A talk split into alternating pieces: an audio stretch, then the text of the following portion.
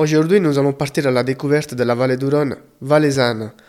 Pour ce deuxième épisode du podcast Le Monde Vert, nous sommes heureux d'ouvrir notre micro à Michael Magliocco, vigneron engagé à Saint-Pierre-de-Clage. Bonjour Michael.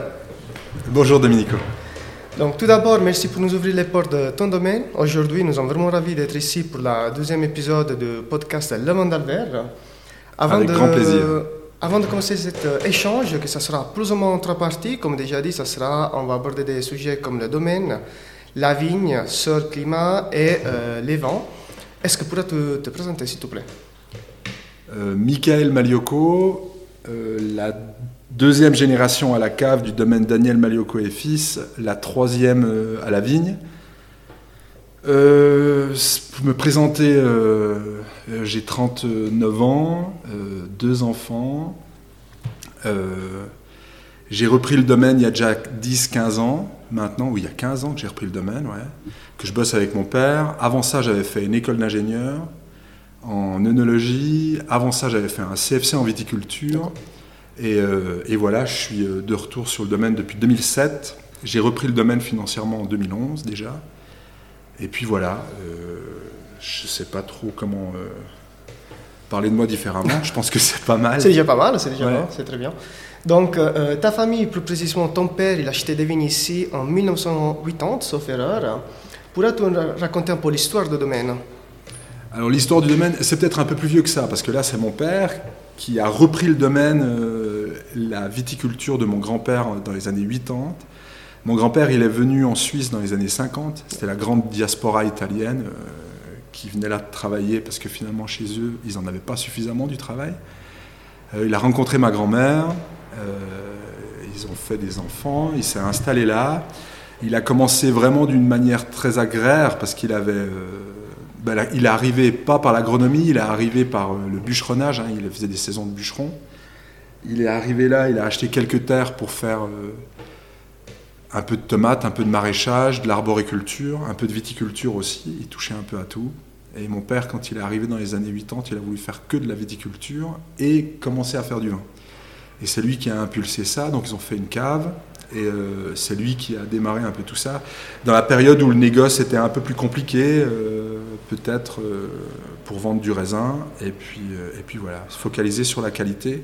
À l'époque, la qualité, c'était faire des vins qui avaient peut-être un peu plus de tempérament, donc des charges un peu plus limitées, euh, trouver peut-être la possibilité d'avoir plus de cépages locaux, plus de diversification dans les cépages. Et, euh, et voilà, c'est, euh, il a fini par,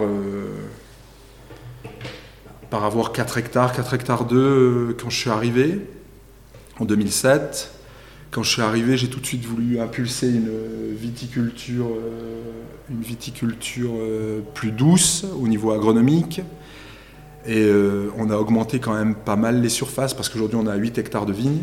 Et, euh, voilà, euh, le domaine va bien, on est très heureux du travail et, voilà, plein de défis et plein de choses à faire encore. Quoi. Excellent. Comment tu as vécu ton, enfance ici dans ces cadres vignerons? Mon enfance dans un cadre vigneron. Moi, j'étais obligé d'aller à la vigne les mercredis après-midi, les samedis matins. Euh, ce qui était des fois une punition, mais on travaillait pas beaucoup, on jouait plutôt dans les vignes qu'autre chose, mais c'était euh, tout toujours attaché à la vigne. Euh, moi, je l'ai bien vécu parce que ça m'a paru toujours clair et sans aucune obligation que j'allais reprendre le domaine. Je me suis jamais projeté comme, je sais pas moi, aviateur ou, pilote de chasse ou que sais-je. Toujours pensé que j'allais faire ce métier-là. Ça m'a toujours paru clair et et voilà, ce qui m'a fait aussi euh, démarrer assez vite un cursus euh, plutôt pro, c'est-à-dire euh, un CFC, plutôt que de me diriger vers le collège ou d'autres professions, ce qui fait que j'ai les pieds dans la vigne depuis l'âge de 15 ans professionnellement. Ah ouais. Ça fait un moment, ouais. Voilà. Donc, tu as travaillé toujours ici au domaine ou tu as fait aussi des autres expériences à l'étranger ou toujours en Suisse, mais dans des autres domaines, chez des autres collègues? Alors moi j'ai fait les choses assez, euh, assez euh, simplement. Alors quand on faisait un CFC à Châteauneuf à l'époque, c'était 7 mois dans une exploitation et 5 mois euh, à l'école, 100% pour apprendre un peu des bases théoriques. Et là j'ai fait 3 ans où j'ai toujours je me suis toujours un peu baladé parce que j'ai fait 7 mois à Salkenen chez Philippe Constantin Cave Saint-Philippe. J'ai fait 7 mois au Grison, chez Hans-Peter Kuhn, sa flèche. Et puis j'ai fini mon cursus par euh, la protection des plantes à Châteauneuf, qui m'a permis de butiner tout le Valais au niveau des, des maladies, de l'observation de tout ça. Et puis, euh, et puis voilà, ça c'était mon parcours CFC. Quand on est 7 mois immergé dans une boîte, je trouve, ça, je trouve que les expériences sont bonnes. Ça, ça nous permet vraiment de voir euh, le terrain fortement. Ouais. Euh, c'est pas des stages, je trouve vraiment qu'on est vraiment imprégné par la viticulture du lieu, donc c'était très bien. Et puis après, on a eu la possibilité de faire quelques stages vendanges au niveau de l'école d'ingénieurs. Alors là, pour le coup, on était un mois, un mois et demi dans les entreprises. Là, j'en ai fait un peu sur Genève, un peu sur Vaud. Euh, et puis après, je suis revenu ici parce que j'ai eu peut-être euh, la première année de l'école d'ingénieur, j'ai trop butiné euh, Carouge et ses bars pour passer ma première année correctement. Donc j'ai loupé ma première année, ce qui m'a enlevé une année peut-être d'expérience extérieure.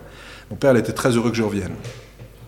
Et euh, je suis revenu, et ce que je remarque, alors je ne dis pas qu'il ne faut pas faire d'expérience à l'étranger, au contraire, je pense qu'il faut faire des expériences ailleurs, euh, mais il ne me faudra pas assez d'une vie pour comprendre mon terroir.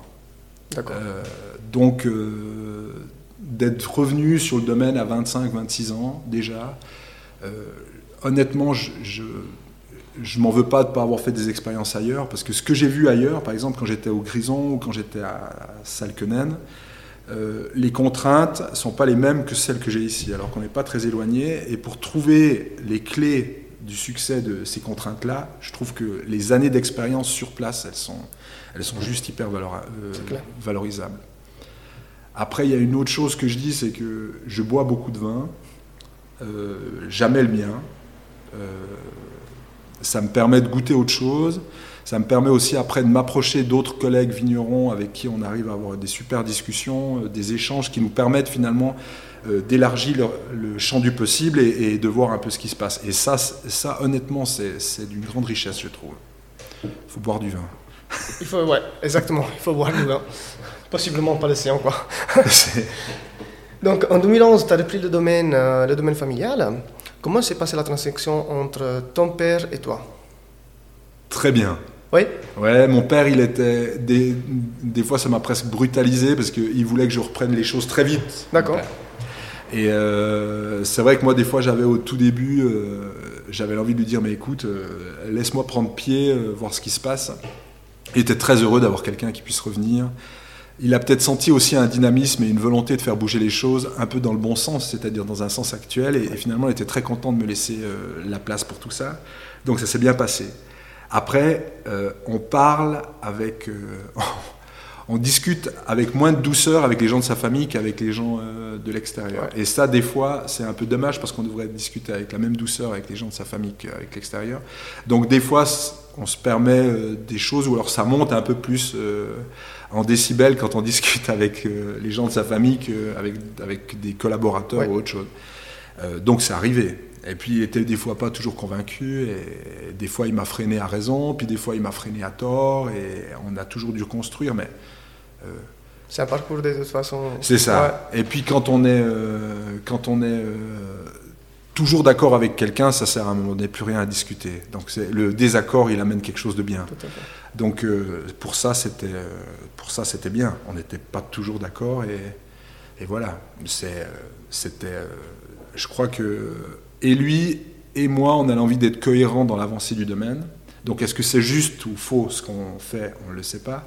Par contre, on essaie d'avancer dans la cohérence et ça, ça passe par de la discussion et par de la réflexion et c'est très, c'est, ça s'est toujours bien passé.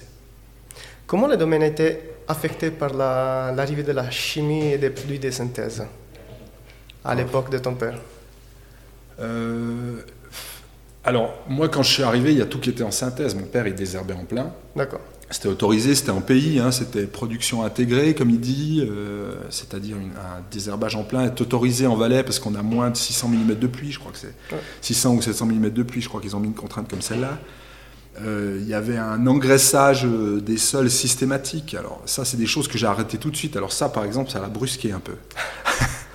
Quand je suis arrivé en 2007, il m'a dit ah, on va mettre de l'engrais. Je lui ai dit mais non, moi je vais pas mettre de l'engrais. Puis il m'a toujours posé la question mais pourquoi tu veux pas mettre de l'engrais? Puis moi je lui dis, mais j'ai bien regardé les vignes, on, a coupé les bouts suffisamment de fois, on coupe du raisin parce que les charges sont trop fortes, donc la première chose qu'on doit essayer de faire, c'est amaigrir le lieu. Quoi. Et puis il me dit, il me regarde, puis il me dit, mais ça va pas. Puis je lui dis, mais alors explique-moi pourquoi toi tu le fais. Puis il me dit, mais parce que je l'ai toujours fait. Et ça, c'est une notion qui est toujours qui, qui est bonne parce que tu as un regard externe. Moi, je pense que quand je serai vieux, je serai un peu comme lui. J'aurais pris des habitudes que je remets plus en question euh, parce que parce que c'est dans une, dans une habitude et euh, que c'est un système qui me paraît fonctionnel. Euh, et puis lui, finalement, ça lui paraissait bon. Et moi, quand je suis arrivé, il y a eu un regard externe. Et puis ça, ça, ça, a brusqué peut-être un petit peu, mais ça a brusqué plutôt dans le bon sens. Euh, donc on a arrêté l'engraissement chimique tout de suite. Je pense qu'ils avaient mis des engrais aussi pour des années, parce que mon grand-père, euh, euh, il en mettait beaucoup. Pas forcément des engrais chimiques, il mettait beaucoup, beaucoup de fumier, ce qui fait qu'il avait beaucoup enrichi ses sols, particulièrement en potasse. Et il a fallu beaucoup d'années, maintenant je remarque, parce qu'on voit maintenant, après 10 ans, ou après, maintenant ça fait 15 ans qu'on a arrêté complètement les engrais chimiques, ça fait maintenant 5, 6 ans où on a vraiment un rapport paysan avec nos sols, c'est-à-dire il y a des endroits qui s'amaigrissent où on doit savoir réamener des composts. Il y a des endroits qui sont encore un peu riches qu'on doit savoir essayer de diminuer les équilibres. Bon, là, ça paraît un peu technique, mais bref, dans la discussion, ça, c'est toi qui me dis, euh, Dominico. Non, non, mais tu, peux aller, tu peux aller, il n'y a pas de problème. Tu peux aller. Mais c'est une, c'est une notion, c'est la première notion qu'on a arrêtée, c'est celle-là. Et je pense que c'est la, c'est la, la notion de base, c'est. Euh, faire en sorte, si on veut se sevrer de la chimie, c'est faire en sorte que la vigne elle soit un peu en souffrance, qu'elle soit en équilibre, pour qu'elle soit capable de porter un fruit qui soit suffisamment fort et qu'elle soit, qu'elle soit capable elle-même d'être suffisamment forte pour lutter contre les aléas euh, extérieurs, particulièrement les champignons. Et euh, ça, on a arrêté. Puis après, on a arrêté gentiment tous les produits de synthèse. Euh, il y a un produit qui est énormément utilisé en Europe, en tout cas en Suisse, c'est encore beaucoup utilisé, c'est les folpettes. C'est un produit qui est génial, il coûte pas cher, il est très efficace contre le mildiou, contre la pourriture. Et euh, quand je lui ai dit à mon père qu'on allait arrêter d'en utiliser, il m'a dit mais ça c'est pas possible, c'est un produit qui est juste magique. Et il a raison, hein, c'est un produit pas cher qui fonctionne bien. Euh, par contre le problème c'est qu'il est cancérigène, et euh, ben, je l'ai dit tout à l'heure, je suis papa de deux enfants, donc euh, quand on est confronté à une viticulture et à une vie de parents, euh, on ne veut pas aller dans les vignes en disant à ses enfants, mais écoute, touche pas le caillou, touche pas ça, comment est-ce qu'on gère les choses Donc c'était pour moi clair qu'il fallait, qu'il fallait trouver des solutions pour les arrêter. Donc on a arrêté ça et on est gentiment arrivé sur une viticulture bio. Je pense que depuis le millésime 2013-2014, on est dans les clous d'une viticulture bio et on a lancé une certif en 2018, 2017, je ne sais plus. Oh, bref, on est en culture bio depuis quelques années maintenant. Très bien. Donc, euh, ce qui t'a poussé vraiment, poussé vraiment à la, à la reconversion bio, c'est le fait de ne pas de, devoir voilà, traiter avec des produits de synthèse, des produits chimiques et pouvoir dire à tes enfants voilà, d'être libres dans, les vignes pour avoir un, meilleur, fruit aussi. Bah, c'est très égoïste hein, parce que c'est pour, euh, c'est, pour nous, euh, moi et mes collaborateurs, pour les gens qui vivent dans ce vignoble, parce que quand on est à Chamaison, euh, les maisons, elles juxtent les vignes. Hein. on a vraiment un rapport euh, mitoyen avec, euh, avec la vigne, donc on est toujours en rapport de voisinage à ce niveau-là. Mais à la toute base, mon but, je focalisais vraiment sur une viticulture de qualité. Et une viticulture de qualité, c'est un vin de qualité.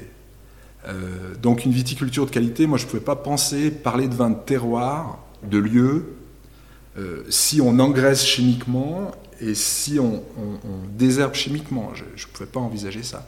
S'il n'y avait pas la flore du lieu qui s'implantait dans les vignes, je ne pouvais pas comprendre le vin de terroir. Ça, fait des bons vins de cépage, mais est-ce que ça fait des, vins de terroir? Ça, c'est une autre discussion. Euh, moi, je ne pensais pas que c'est possible de faire une viticulture euh, de terroir si on engraisse chimiquement et si on utilise des produits de synthèse euh, outrageusement. Quoi. On va fausser, entre guillemets, dans, ben, le résultat. Oui, le lieu, en tout cas. Ouais. On le, mon, mon, père, c'est rigolo parce que je vais, je, vais, je, vais, en parler de temps en temps dans cette discussion parce que euh, mon père, il a vécu sa viticulture pratiquement que de synthèse. Hein. D'accord. Donc, quand il est arrivé, euh, il y a des choses qu'on observe aujourd'hui sur le vignoble qu'il ne pensait pas observer. Des, des, des, des zones qui, qui s'amaigrissent, qu'il n'avait jamais vu de sa vie s'amaigrir. Parce que l'engraissement fait que la vigne, elle est au max de sa prospérité et toutes les nuances des sols se, se, marquent pas du tout.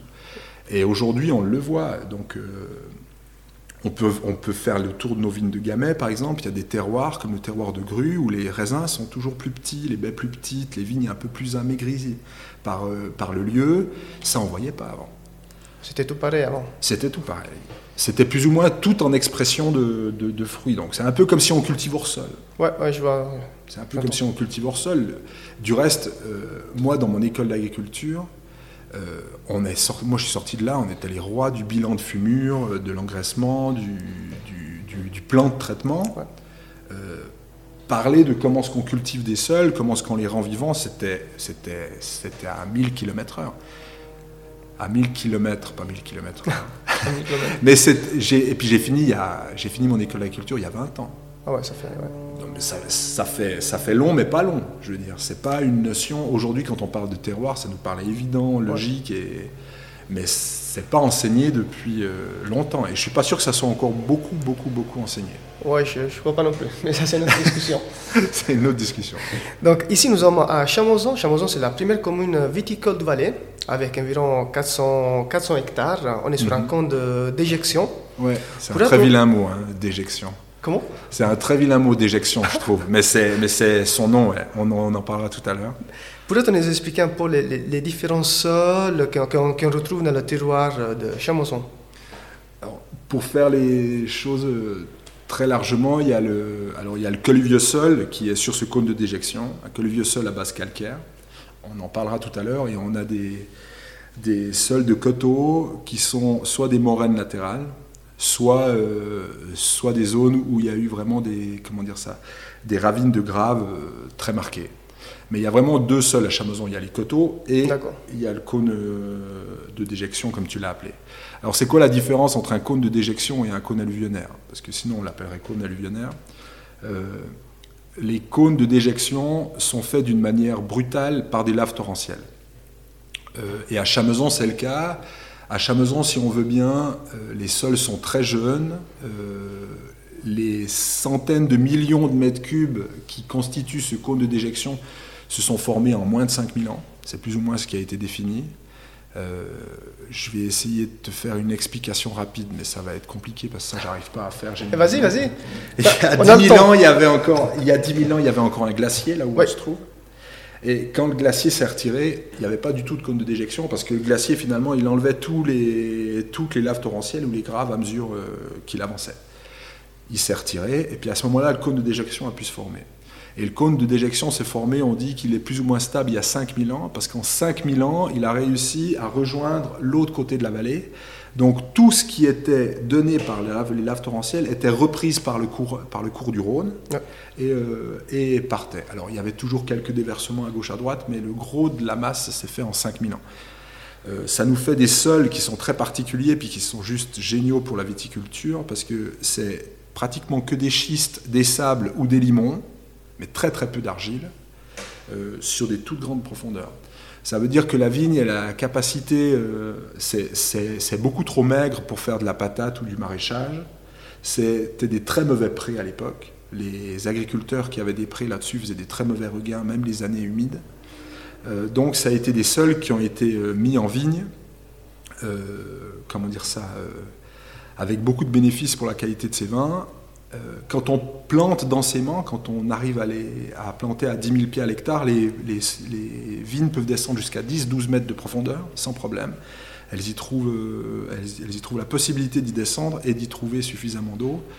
Euh, il y a des périodes aussi et des terroirs qui sont particuliers par des remontées capillaires de, de rivières un peu enfouies. C'est vraiment des sols qui sont très riches.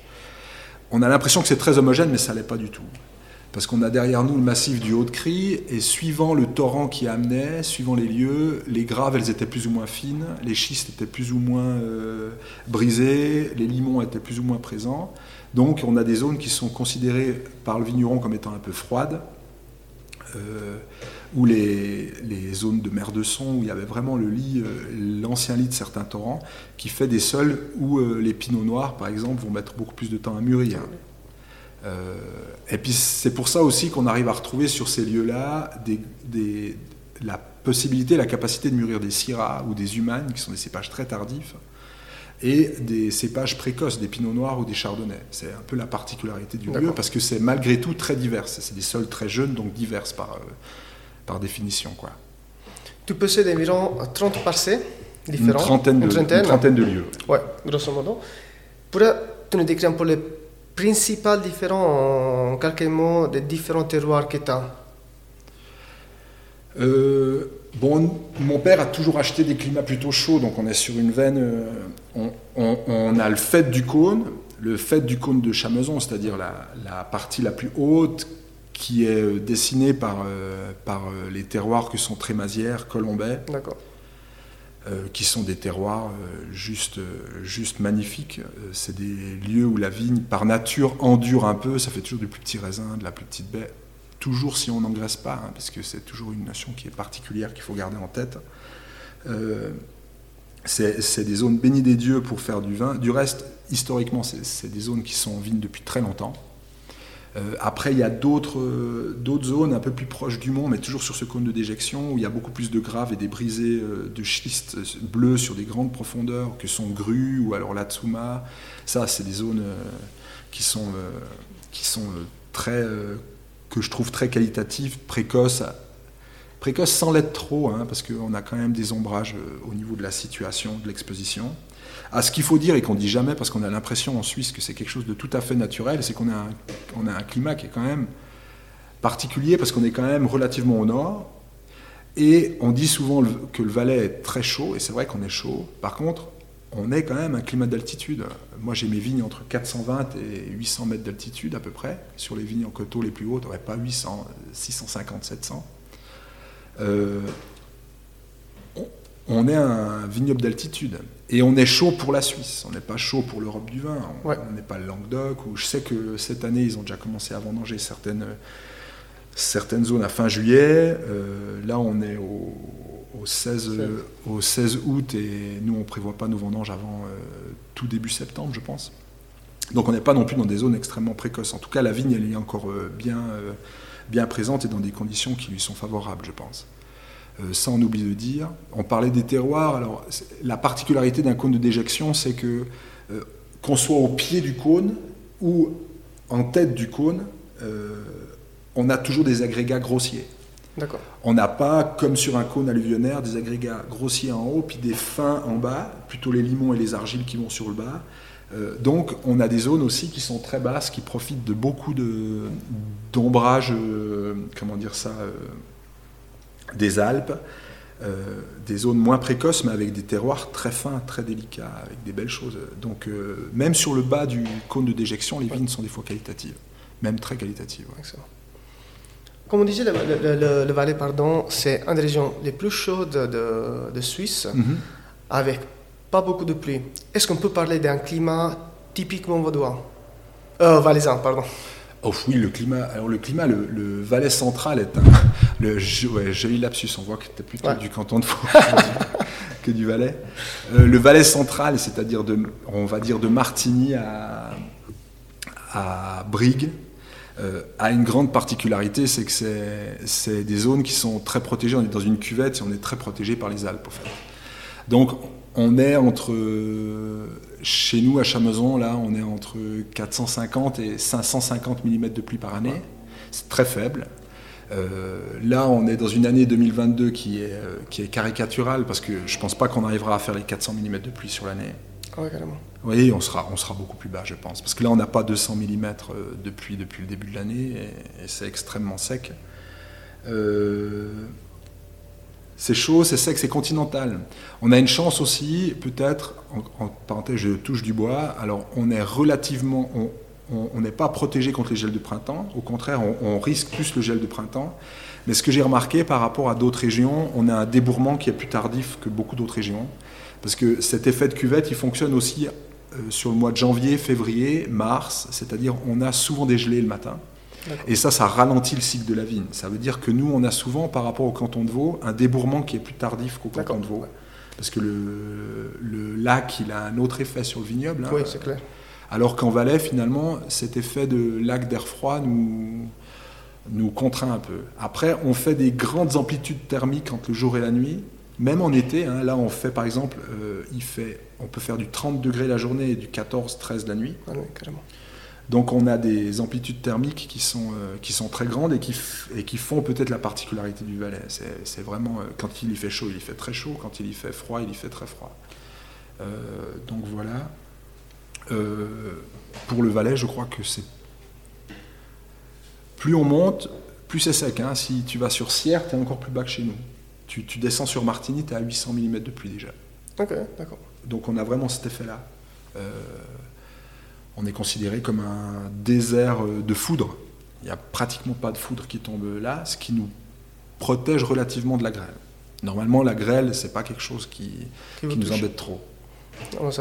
Normalement, je touche du bois parce que tout ce qui était valable il y a 20 ans ne l'est plus forcément aujourd'hui. Aujourd'hui. Euh, voilà. Parce qu'effectivement, depuis une dizaine d'années, on est en train d'assister à un euh, changement climatique on a facilement gagné entre 2 et 3 euh, degrés, On a des, gilets de printemps plus importants, de la grêle, même si, comme tu me disais, ça ne vous touche pas trop. Quel axe tu vas explorer pour un peu euh, trouver des solutions voilà, à ce changement climatique? Qu'est-ce que tu vas faire en concret, disons, à la vigne notamment, pour pouvoir... Euh, je, je, crois qu'il faut être euh, extrêmement euh, malléable et réactif. D'accord. Euh, l'année passée, par exemple, on fait une année où on a fait 300 mm de pluie en deux mois. donc là, on avait des excès d'eau. Je le disais tout à l'heure, enfin, je le disais avant l'interview, je disais que le mauvais temps pour le vigneron ou au niveau agraire, c'est trop longtemps le même temps. Ben, l'année passée, on vivait, on vivait l'opposé. On avait pris des, quantités d'eau qui étaient très difficilement gérables pour, euh, pour lutter contre le mildiou et ce genre de choses. Aujourd'hui, on vit, on vit l'extrême opposé, c'est-à-dire on n'a pratiquement pas de pluie significative comme j'entends, c'est-à-dire à hauteur de 20 mm de pluie euh, sur 24 heures.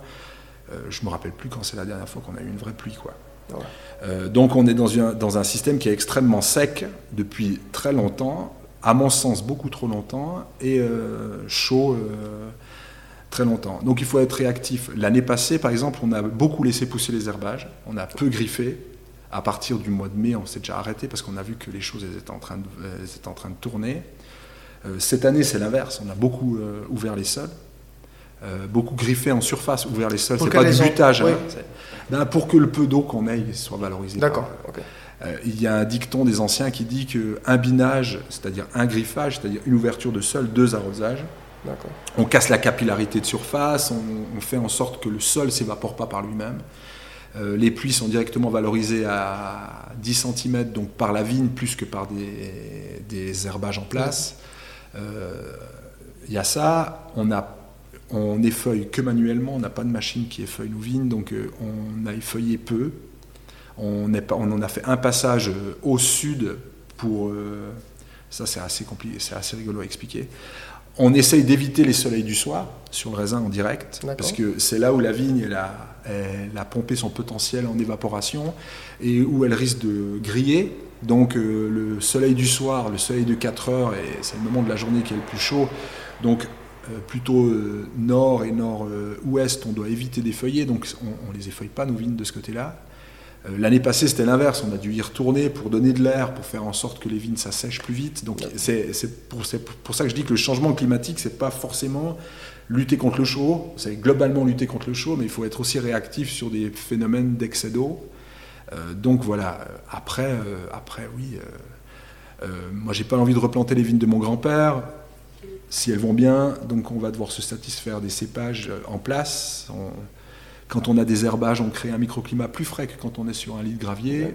Donc il faut essayer d'avoir des herbages qui s'installent quand même sur juillet-août, euh, ce qui est le cas en l'occurrence sur les vignes même cette année chez nous. Euh, donc voilà, c'est euh, essayer de réfléchir un peu plus agronomiquement pour trouver des solutions. Que ouais, faut être, faut, faut pas avoir une solution figée définie. Il faut être vraiment flexible C'est ça. Très bien. Euh, vous cultivez environ 30% de cépages euh, blancs et 70% de cépages rouges. Mm. Pourrais-tu nous parler de ta gamme de vent et de tes cépages, des cépages que tu as sur ton domaine? Ouais, mon père a toujours préféré les rouges que les blancs. Il a toujours eu une main au rouge qui est, qui est bien, euh, qui a été connue. Il a été très connu pour ça, en parenthèse, plus que pour ses blancs. la gamme des vins. Euh, c'est une gamme de vins que moi, des fois, je juge beaucoup trop large, avec un nombre de cépages qui me paraît des fois complètement fou. Euh, paradoxalement, quand je vais chez des collègues bourguignons, ils en ont deux ou trois de cépages et ils font tout autant de vins que chez nous. Donc nous, on a essayé toujours de trouver un, un lieu favorable au cépage. Comme je disais tout à l'heure, on est sur des sols qui sont très jeunes, avec des orientations topographiques. On est dans les Alpes, hein, des, orientations qui sont très diverses entre du plein sud, du sud-est, du sud-ouest. On peut faire du plein nord si on, si on a des vignes en rive gauche. Donc c'était pas possible de bosser avec trois ou quatre cépages. Ça, c'est une illusion complète, avec des altitudes très diverses. Donc la multiplicité des cépages, elle est logique en Valais. Euh, elle est des fois un peu contraignante, mais ce que je dois dire, c'est que dans mon travail en cave, euh, le cépage m'intéresse peu. Euh, donc on a un process de travail qui est très doux, très simple, qui me permet d'aller euh, plus chercher le terroir, le millésime, que le cépage. Alors le cépage, il se fera une place, hein, mais c'est pas mon sujet de travail. C'est ça. D'accord. Donc voilà. Je ne sais pas si j'ai répondu à la question. Oui, je oui, digresse beaucoup, je non, non, 1000 km. Mais, c'est bien, c'est très bien, c'est très bien. Quelle est ton approche donc à la vinification? Comme tu me disais, tu vas privilégier les terroirs et pas mhm. le cépage. Comment tu vas vinifier tes vins? Est-ce que l'approche est toujours la même ou pas? Euh, Alors, je ne l'ai pas dit tout à l'heure, mais on a 19 cépages différents. D'accord. Donc ça peut déjà paraître énorme, ce qu'il est, hein, en parenthèse. C'est des fois un défi logistique, même si ça nous aide en vendange, parce que ça nous permet d'étaler un peu nos vendanges et de se focaliser vraiment, de rentrer les choses les unes après les autres et d'être un peu plus serein que si on n'a que deux ou trois cépages. Euh, mon approche, par la multiplicité de ces cépages, je trouve que ça, ça crée déjà euh, une différence entre les lieux, les terroirs et un peu les vins. Donc au niveau œnologique, je suis très simple. Euh, en rouge, pour te donner un formel de travail en rouge, en rouge, on rentre du raisin, on les rafle, on le foule, on le met en bac de 600 kg qu'on va piger à bras. Alors ça, c'est une notion qui est très particulière parce qu'on n'a pas de formel de travail, ça dépend de la température de rentrée, ça dépend de tout ça pour savoir si on fait un pigeage, deux pigeages. Puis ça dépend du, mouvement du vin. Est-ce qu'il lève beaucoup son chapeau? Est-ce qu'il est plutôt doux euh? Donc ça, c'est vraiment euh, plutôt tactile, hein. Une notion très tactile du travail. Pas de levurage, euh, pas d'enzymage, euh, pas de bactéries de deuxième, euh, pas de formel non plus et de systématique au niveau du temps de cuvage. Moi j'aime bien aller au bout de mes rouges, donc on a plutôt des cuvages qui sont longs que des cuvages courts. Donc chez nous c'est entre, souvent entre, on va dire, 13 jours pour le minimum et 24-25 jours parfois. Après on les presse. Et puis, euh, et puis voilà, les cycles se font très naturellement. Euh, des filtrations que frontales. Alors, quand on dit frontale, on a l'impression que c'est violent, alors que c'est la, filtration la plus douce qu'on puisse avoir. C'est pas une filtration tangentielle. C'est un peu le filtre à café, tu vois. C'est, ça, c'est pas une filtration tangentielle qui est beaucoup plus invasive. Donc on essaye d'être doux. Sur les barriques, on fait des filtrations vraiment, je ne peux pas dire un brie vin, mais on n'a pratiquement pas de filtration sur les vins qui, sont, qui ont fait 12 mois de barrique. Donc ça, c'est assez doux. Pour tous la même chose. Je fais pas une, je fais pas de la vendange entière, je fais pas de la, de la carbonique. D'accord. La macération carbonique, pour une raison qui est, qui est simple, en tout cas, c'est une cohérence que j'essaie d'installer, c'est euh, que la différence se fasse par le lieu et par le cépage et pas par la main de la, J'aurais l'impression de tirer les choses dans un autre sens si je faisais une carbonique, puis que l'identité, elle se faisait différemment. Euh, entre parenthèses, ça va peut-être changer parce que j'entrevois des, vins oranges comme peut-être euh, faire un nature ou quelque chose. Au niveau des sulfites, on est très bas parce qu'on n'a pas d'apport de sulfite jusqu'au mois de, janvier et il n'y a aucune systématique. D'accord. Donc on va utiliser du sulfite pour caler les vins quand on, quand on estime que l'image du vin nous, nous convient. Et puis j'adorerais m'en passer. Le seul souci, c'est que on doit poser des bouteilles dans un coffre et le livrer et faire en sorte qu'il soit, euh, soit en ordre, mais on est, on est très bas. Moi, je pense que j'ai d'apport sur les rouges entre 30 et 50 mg de sulfite. Euh, c'est assez par litre. C'est pas ça normalement qui, qui, entache la qualité du vin. En blanc, alors là, il n'y a pas de systématique non plus, parce qu'on va rentrer euh, des raisins qu'on va presser. Si mes pH sont trop élevés, si les acidités sont trop basses, on a tendance des fois à rajouter un peu de sulfite à hauteur de 10-15 mg, pas plus, pour caler un peu les choses, parce que le vin, moins il est acide, plus il est sensible. Donc ça, des fois, j'ai tendance à faire. On fait des pieds de cuve euh, avec. Alors, on cueille une semaine avant le début des vendanges de blanc euh, du raisin, une cinquantaine de kilos sur deux ou trois parcelles qu'on fait qu'on laisse à température pour faire démarrer en, orange, hein, euh, parce qu'on le foule, on, le foule, on les rafle, mais on garde les pots. Ça, ça nous permet d'avoir des bases de levain, entre guillemets, qu'on va utiliser pour ensemencer les ouais, des, des, des C'est ça. Et ensuite, euh, chose des fois un peu paradoxale, parce que j'adorerais faire des deuxièmes fermentations, euh, mais je trouve qu'au niveau des équilibres, on n'y est pas. donc on ne fait pas de deuxième dans la mesure du possible. Donc pas de FML Pas de FML. Ça peut arriver que les cycles fermentaires soient tellement longs que les deuxièmes s'installent. D'accord. Euh, si ça arrive, on, ça, arrive, mais euh, c'est pas dans c'est pas dans le, dans le but et dans l'idée. Mais du coup, tu, tu, bloques au souffle ou tout simplement ça se bloque entre guillemets tout seul dans le sens Les blancs, chez nous, je remarque qu'on a des fermentations alcooliques souvent qui vont jusqu'au mois de novembre-décembre. D'accord. Euh, donc le milieu, il est colonisé par de la levure, donc il a un peu, la bactérie, elle a un peu de peine à s'y engouffrer, en tout cas c'est ce que j'ai remarqué chez moi. Euh, et puis ça commence à se tarir et, on est suffisamment avancé dans la saison pour commencer à les mettre au froid, soit en ouvrant les portes de cave ou pour les mettre au froid et après on sulfite un peu. D'accord. On sulfite et, on les filtre pour le coup. Là, on est sur des filtrations qui sont euh, à la porte des filtrations stérilisantes sur, sur, sur, du frontal. Ouais. Ok, très voilà. Je dirais qu'on peut, on peut passer à, la, à l'acte pratique. Dégustation. Dégustation. Let's go. on, goûte, on va goûter deux vins de 2021. Très Petit Arvin. Alors, on a ouvert les bouteilles avant, ce qui fait que vous n'aurez pas le bruit du, du bouchon le qui bouchon. se dégomme. Petit Arvin 2021. C'est un millésime que j'aime bien, euh, paradoxalement, parce que c'est un millésime qui n'a pas du tout été agressé par le chaud.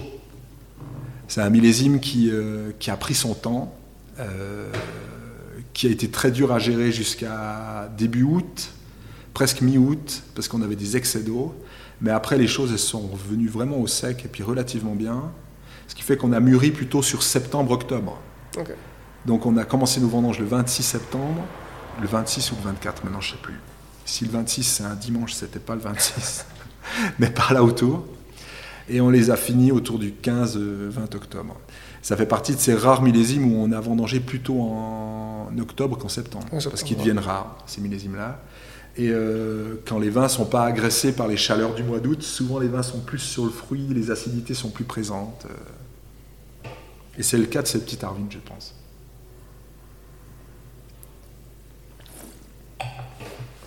C'est moi qui dois faire le commentaire ou c'est toi? C'est toi qui est... C'est les deux Qui est le mieux taillé pour faire. Euh, explique-nous ta, explique ta petite arvine. Oh, la petite arvine, pas la tienne, mais parle un, parle un peu de cépage. Alors, le cépage, petite arvine, c'est un, cépage, euh, ben, je crois qu'on peut dire valaisan, qui est bien autochtone, en tout cas alpin, parce qu'on ne lui connaît pas d'origine ailleurs pour l'instant. Euh, c'est un cépage qui est tardif. C'est certainement l'un des derniers blancs qu'on cueille, qui a toujours des gros potentiels en acidité, qui, qui, garde des belles trames acides. Euh, qui a dans, son, dans, son, dans sa génétique une volonté de faire pas mal d'agrumes.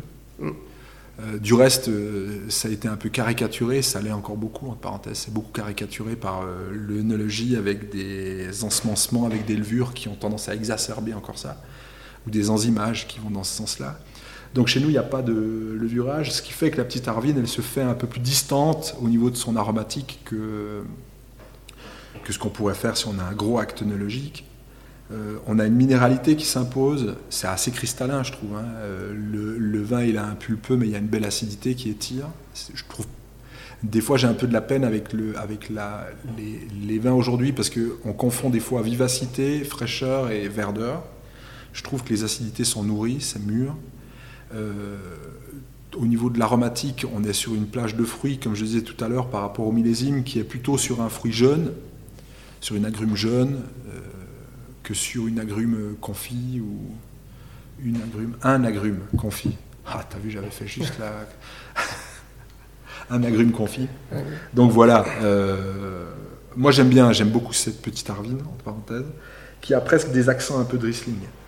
Oui, j'adore aussi, c'est un peu vraiment la- la- l'ex- ex- expression de la petite arine que j'aime aussi, voilà, avec une belle minéralité. Il a l'aromatique, mais il n'est pas trop exubérant, pas de sucrosité, une belle trame acide, c'est, magnifique. Et on est sur quel, sur quel terroir, ouf, là on est sur les terroirs euh, chauds. Les terroirs chauds, on est sur, euh, sur Gru, on en a sur Trémazière. D'accord. Euh, on en a sur le coteau d'Ardon. Ça, c'est un peu l'exception. C'est le vignoble voisin qui a une bonne partie du cône de déjection de Chamezan, en parenthèse. hein. D'accord. Euh, tout, tout- tout à coup, il y a une frontière communale qui se fait au milieu de ce cône. Donc, on, on a des vignes aussi un peu sur Ardon.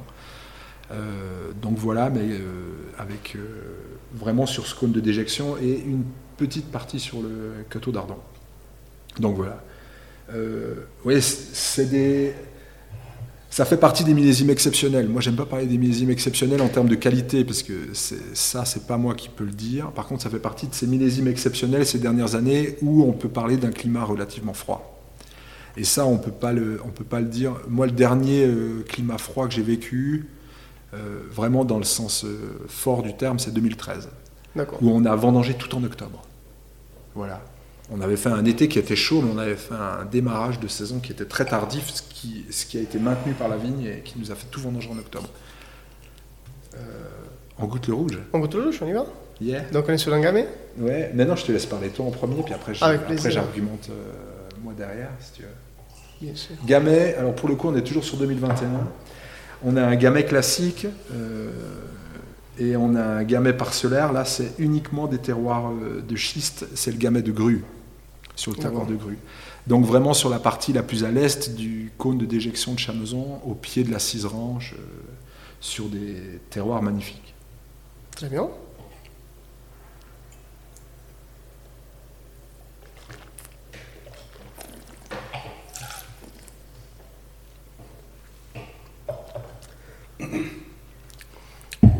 On est sur un gamin, je trouve, avec. En nez, en tout cas, il y a une belle gourmandise, un fruit très croquant, et en bouche, il est, est vraiment très rond, ça va vraiment envelopper la bouche. La masse elle est très légère, elle est les tanins sont très soyeux. Je trouve que c'est vraiment un vin, un vin très gourmand, voilà. Je, je vais l'identifier avec ce, mot-là, c'est un vin très gourmand, très bien équilibré, et ça se boit tout seul, effectivement. Ça se boit tout seul. C'est des, c'est des terroirs euh, qui sont des beaux terroirs à blanc, grue. Et euh, quand tu as des beaux terroirs à blanc à Chamazon, souvent ils disaient les beaux terroirs à blanc, c'est des terroirs qui, qui donnaient beaucoup de finesse, beaucoup d'élégance.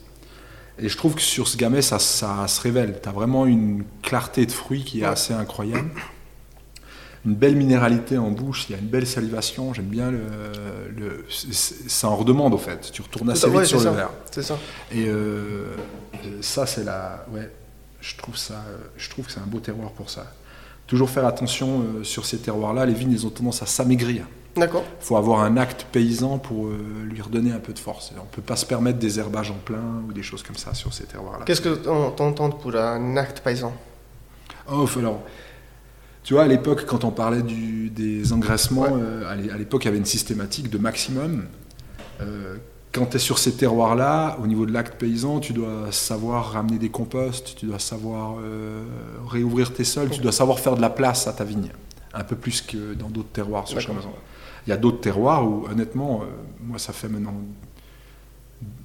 12 ans, 13 ans où il y a des herbages en plein. Et la vigne se porte bien. Et il y a d'autres terroirs où c'est pas pas possible. Voilà. D'accord. Est-ce qu'il y a un de tes vents qui t'a le plus surpris? Un de mes vins, tu dis? Oui. Dans un millésime, dans n'importe quel millésime, un vent que tu as bu et il t'a vraiment marqué. Ah, J'ai toujours de la peine à parler de mes vins. Euh, je vais pouvoir faire un descriptif de mes vins, mais parler. Si, je, allez, vas-y, je vais le dire parce qu'il y y a des vins qu'on aimerait pouvoir reproduire, ce qui est impossible. Euh, la petite Arvine sur 2014, par exemple. Pour quelle raison? Parce que pour moi, c'est c'est des expressions qui sont grandiloquentes. C'est euh, c'est des arvines, aujourd'hui donc, hein, c'est des arvines qui ont presque des. Je le disais tout à l'heure sur cette petite arvine, parce que je le retrouve en essence sur cette petite arvine de 2021, presque ces accents euh, de Riesling, comme ça. Euh, avec des, des, des, vins qui, qui, ont des nez euh, légèrement pétrolés, comme ça, sur les terpènes, avec euh, des prises de bouche où tout paraît évident. tu as, du fruit, tu as du gras, tu as les acidités, tu as des équilibres de début de bouche qui sont, qui sont juste géniaux, puis ça se prolonge sur des, sur des fins de bouche qui sont brillantes. Moi, j'ai ressenti ça sur 2014. J'aurais de la peine. Bon, moi, j'ai une bouche à aimer les vins qui sont vifs.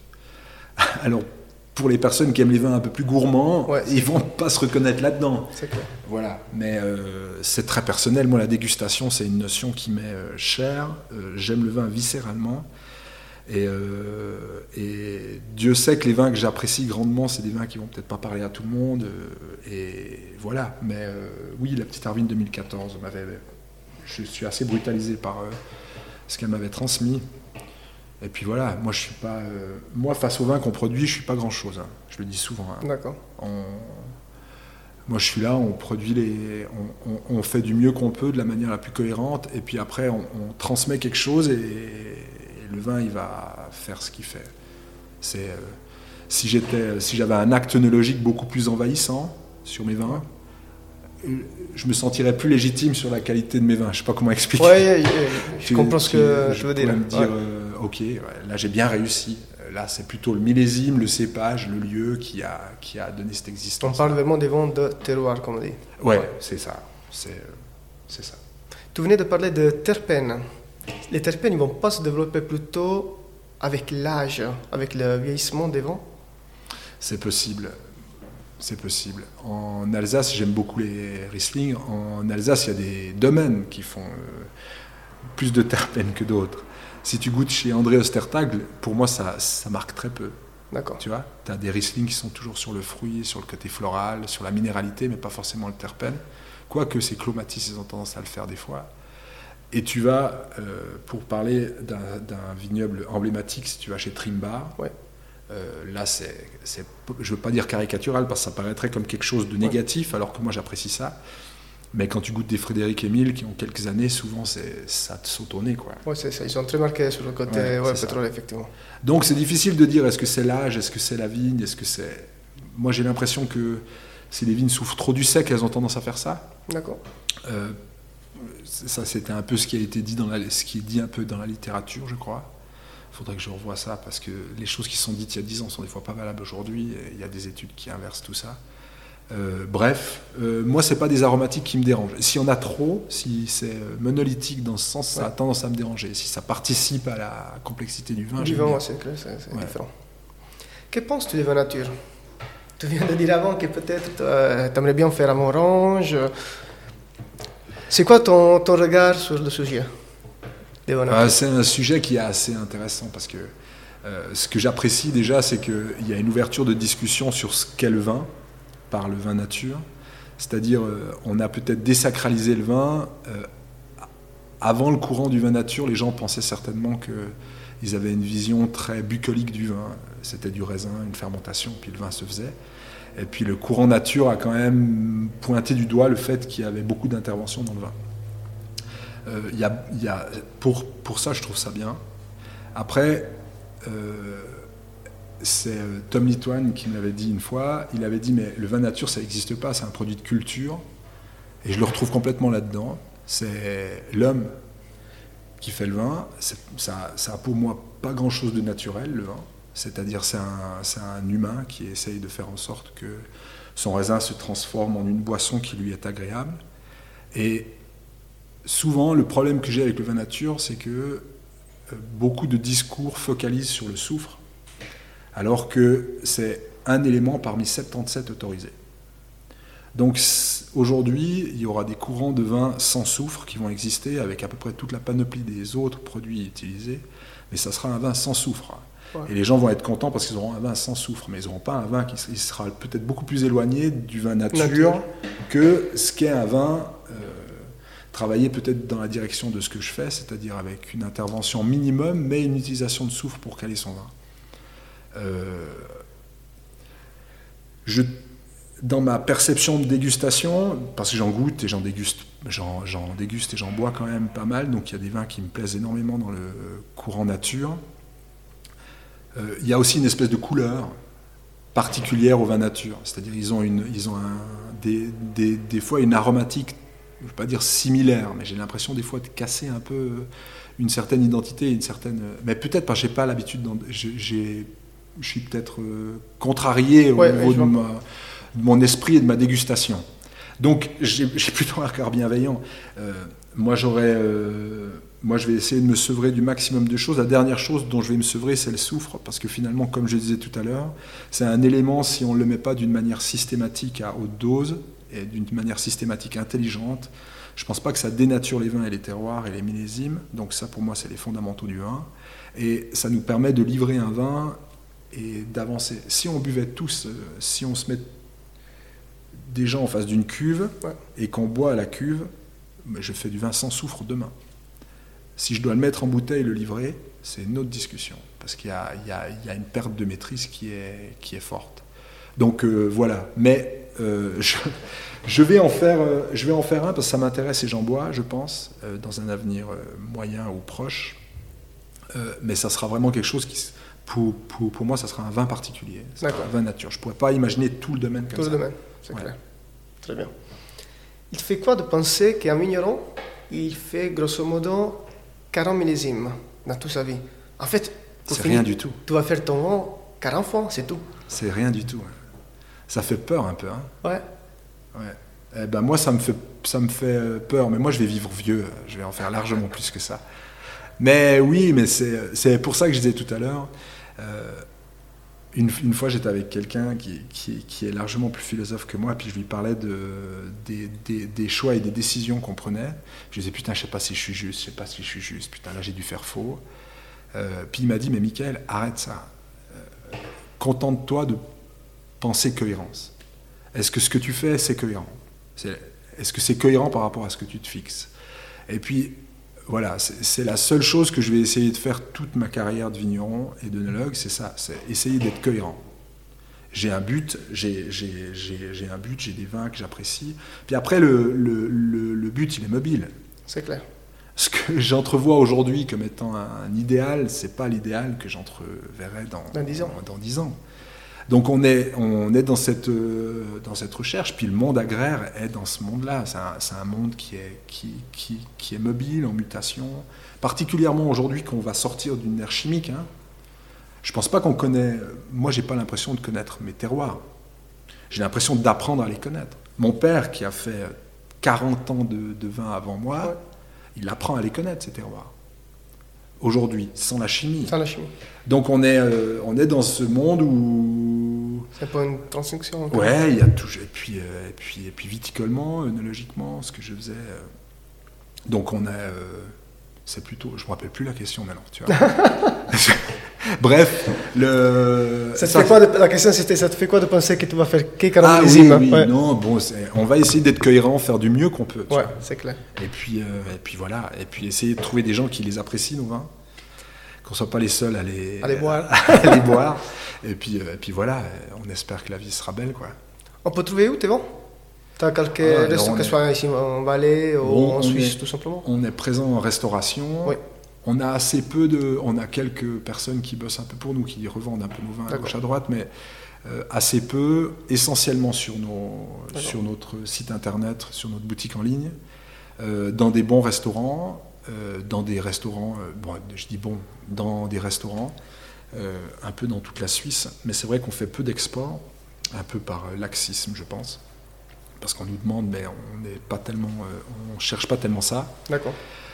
Euh, pour l'instant. Et puis, et puis voilà, euh, je crois que le plus simple, c'est de venir nous trouver. On, ben, vous l'avez entendu, ma femme, elle le dit, euh, il ne faut pas lui poser une question parce que ça dure des plombes. donc, donc, voilà, on n'est pas avare de discussion, on peut venir, faut nous téléphoner, venir goûter à Très la bien. cave et acheter du vin. Donc pour tous les gens qui nous écoutent, n'hésitez pas à contacter Michael Magliocco, à venir ici dans ce cadre magnifique à Chamozon pour connaître le domaine et déguster ses vins. Et j'ai deux dernières questions avant de te saluer.